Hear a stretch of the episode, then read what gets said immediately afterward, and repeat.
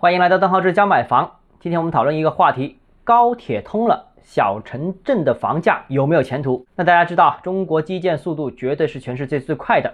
这几年呢，全国各地陆陆续续通了高铁，通了动车，城市与城市之间的联系变得更加便捷。随着中国城市之间的联系进入到高铁时代，以高铁为核心的这样一个居住模式，在最近几年来看，开发商已经成为了他们的一种宣传的噱头。主要的手法是强调啊，距离某某大城市仅需要半小时或者一小时的这样一个通勤时间，但房价呢，只有大城市的三分之一、五分之一，甚至十分之一。乍一听啊，这些故事的确是很吸引人，逻辑上呢，似乎也讲得通啊。这个通勤时间又短了，交通又便利了，房价又便宜了，那似乎这类投资呢，应该是很有前途的，很有性价比的。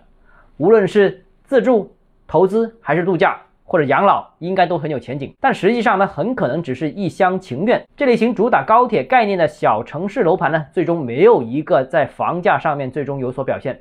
为什么呢？主要原因有以下几点：第一个，车站与车站之间的点对点时间不等于家到办公室的时间。那因为啊，家到高铁站本身就需要一段时间，而从高铁站到办公室又需要转换其他的交通工具啊，所以啊。大家一定要记住，大城市本身交通就拥堵，从大城市火车站到办公室本身就需要一个比较长的时间啊，半个小时甚至一小时都不等。那所谓一小时通勤、半小时通勤这种说法呢，只是高铁时间，不是真正的点对点时间。所以啊，这类型物业肯定不能作为上下班的第一居所进行使用。第二呢，就是旅游度假，我觉得也不现实。一般情况下，旅游度假都希望找个好山好水、好环境的地方。啊，最好还有点新鲜感。但是呢，长期不居住的房子不但没有新鲜感，而且在高铁站旁边，你也难有好山好水，顶多就是一个小镇的核心罢了。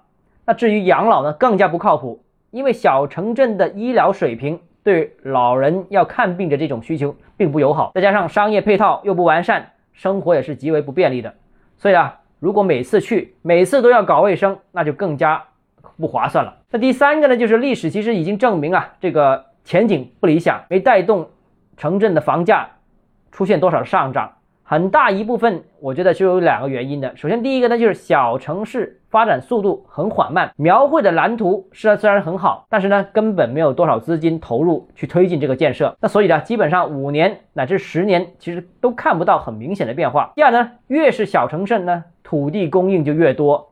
房子呢盖出来的也越多，所以整个市场而言呢，也是处于一个供大于求的这样一个状况，所以呢，房价自然也很难上涨。低价投资小城市物业赚钱，这个注定只是一个美好的愿望而已。好了，今天我们的节目到这里，如果你有其他疑问想跟我交流的话，欢迎私信我或者添加我个人微信，账号是加买房六个字拼音首字母小写，就是微信号 d h e z j m f。我们明天见。